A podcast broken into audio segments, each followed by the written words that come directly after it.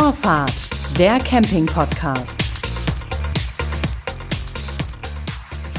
Herzlich willkommen beim Podcast von Reisemobil International. Ähm, mir gegenüber sitzen Aline Bock und Lena Stoffel. Sie sind beide Extremsportlerinnen und unterwegs für das Factory-Team von Sunlight. Und das machen sie nicht nur im Sommer, sondern hauptsächlich im Winter, weil sie eben Skifahren wollen und Snowboarden. Und da gehen sie auch noch surfen im eiskalten Atlantik. Das heißt, sie stehen mit ihrem Wohnmobil auch dann im Winter draußen an extremen Orten. Und darum geht's jetzt. Herzlich willkommen, ihr beide erstmal. Hallo. Ähm, ihr habt sehr viel Erfahrung gesammelt. Ihr seid sehr fit im Umgang mit Reisemobilen, mit, speziell mit den Sunlight-Wohnmobilen, die ihr da habt. Lass uns mal sprechen über die vielleicht fünf wichtigsten Punkte, die man nicht tun sollte im Winter als Urlauber mit dem Reisemobil.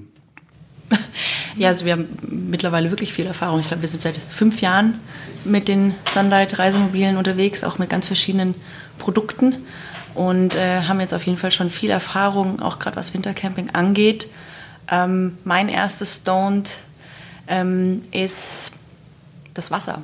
Also Wasser zum Kochen und Wasser zum Duschen ist natürlich, ähm, möchte man ja irgendwie autark stehen oder muss man autark stehen. Äh, Im Winter sind ja nicht auch immer alle ähm, Campingplätze offen mhm. ähm, und somit äh, muss man aufpassen, dass man genug Gas hat, äh, muss schauen, in welchem Land man reist um eben den Tank zu befüllen, wenn man Wasser haben möchte, um zu eben duschen oder, oder auch zu kochen, dass einen die Gasleitung nicht einfrieren. Also auf jeden Fall wichtig. Die Wasserleitung. Die Wasserleitung. Entschuldigung, die, Entschuldigung, die Wasserleitung. Damit das Gas nicht ausgeht, damit man heizen kann. damit, und zwar ist es so, dass die, genau. ähm, das Wasser, der Tank sich sonst ausdehnen würde, wenn es gefriert und das alles sprengt.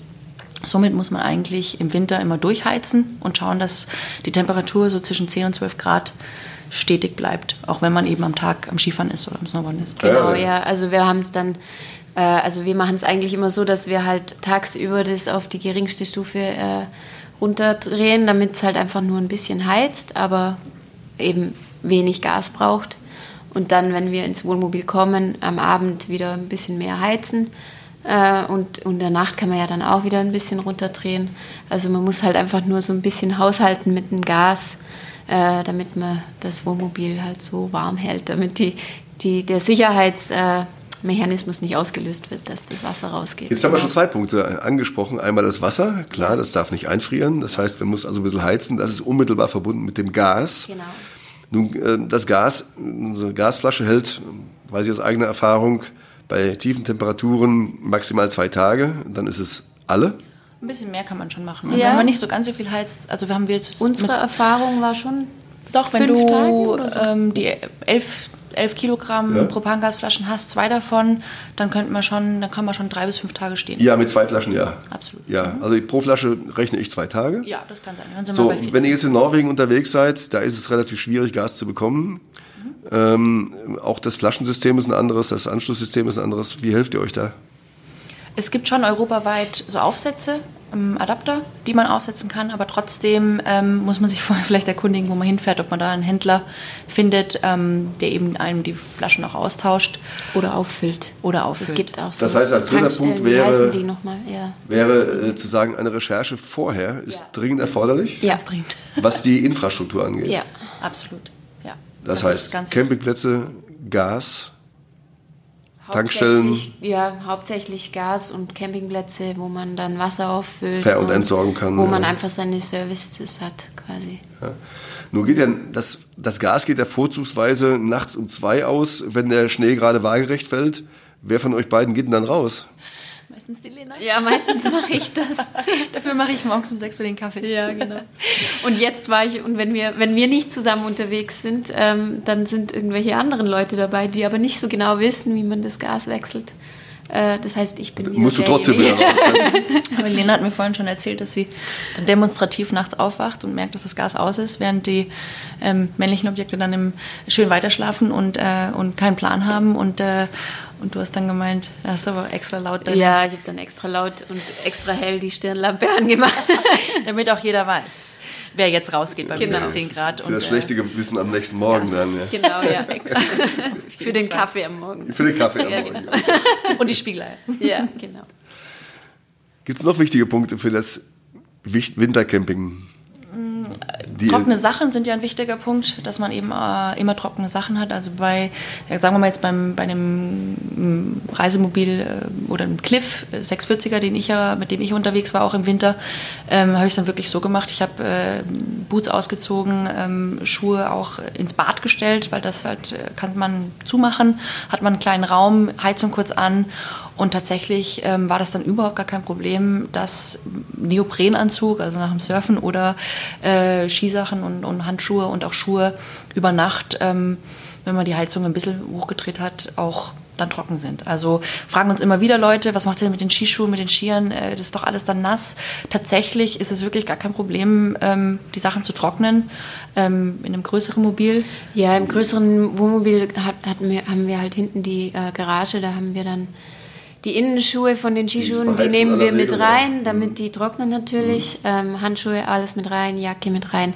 Aber die Ski ähm, hinten rein, die, die Garage ist auch leicht beheizt. Das heißt, das ist jetzt auch nicht eiskalt hinten drin oder gefriert oder irgendwie so, sondern das funktioniert echt gut. Also selbst mit mehreren Leuten. Was ist dann das, wenn ihr so dann nach so einem Surftag oder Skitag abends im Wohnmobil sitzt? Da ist es dann warm. Ne? Was ist denn dann? Was denkt ihr dann?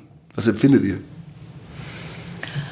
Ja, erstmal ist es schön, dass man äh, teilweise jetzt äh, zum Beispiel in Italien direkt an der Gondel manchmal ste stehen kann. Es gibt auch ein paar Plätze in Österreich, also Skigebiete in Österreich, die es auch erlauben, dass man mit Wohnmobil ähm, auf einem Parkplatz stehen darf. Pitztal zum Beispiel ganz oben an der. Pitztal, genau, ist auf jeden Fall äh, eine Am Destination. Ja. Mhm. Da kann man wirklich, geht man tagsüber noch zum Reisebüro oder Tourismusbüro, Reiseinfo, Tourismusbüro und, und äh, Entschuldigung, Tourismusbüro und äh, zahlt, glaube ich, 3,50 Euro Kurtaxe und kann dann eben oben am, am, an der Bahn direkt stehen. In Italien ist es eh sowieso erlaubt und, und da standen wir auch einmal, äh, auch eine ganz lustige Geschichte vor zwei Jahren, ähm, in einem schönen Tal drin und wurden komplett eingeschneit für drei Tage. Ja, drei Tage.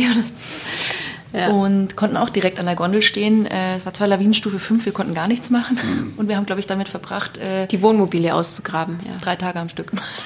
Ja, aber da, da in solchen Situationen, da ist es dann wieder wichtig, dass man die ersten Punkte, die wir vorhin angesprochen hat, beherzigt. Und aber in Italien standen wir damals auf einem, da gibt es oft Plätze, die an der Gondel sind, die mit Services ausgestattet sind. also das sind richtige Wohnmobil, kleine, keine Campingplätze, aber ähm, Parkplätze mit Strom und ähm, Wasser Strom, zur genau. Not und auch eine Toilette. Und, genau. Tatsächlich war wichtig, dass wir genügend Gas hatten. Ähm, es war immer warm, Ja. wir hatten eine super Zeit. Die ganzen anderen Touristen waren schon etwas nervös. Die mussten eigentlich heim wieder in die Arbeit. Und ähm, wir haben es so gefeiert, dass wir eigentlich eingeschneit waren. Es, es ging eine kleine Lawine, ging über die Straße, also weiter unten. Und wir standen da oben und das haben Tal war halt abgeschnitten. Das, genau. Wir waren komplett abgeschnitten und ähm, wir hatten aber natürlich genug Proviant dabei. Also wir haben uns ich habe es euch gut gehen lassen. ja, Genau. gekochen lassen. Und äh, tatsächlich haben wir uns warm gehalten, äh, als dass wir jeden Tag ungefähr 40 Zentimeter Schnee von unseren Wohnmobilen geschaufelt haben. Das heißt also, so summa summarum, eine gute Vorbereitung, bestimmte Punkte, die haben wir gerade genannt, Gas, Wasser, äh, eine gute Planung, Vorräte, dass man was zu essen hat, Viel Wein. viel Wein, sowas einhalten und dann keine Angst vor Wintercamping? keine Absolut Angst. keine Angst. Nein. Keine Angst vor Wintercamping. Ich danke euch. Danke. Das war der kurze Podcast von Reisemobil International. Am Mikrofon war Klaus-Georg Petri, stellvertretender Chefredakteur von Reisemobil International. Das war Vorfahrt, der Camping-Podcast.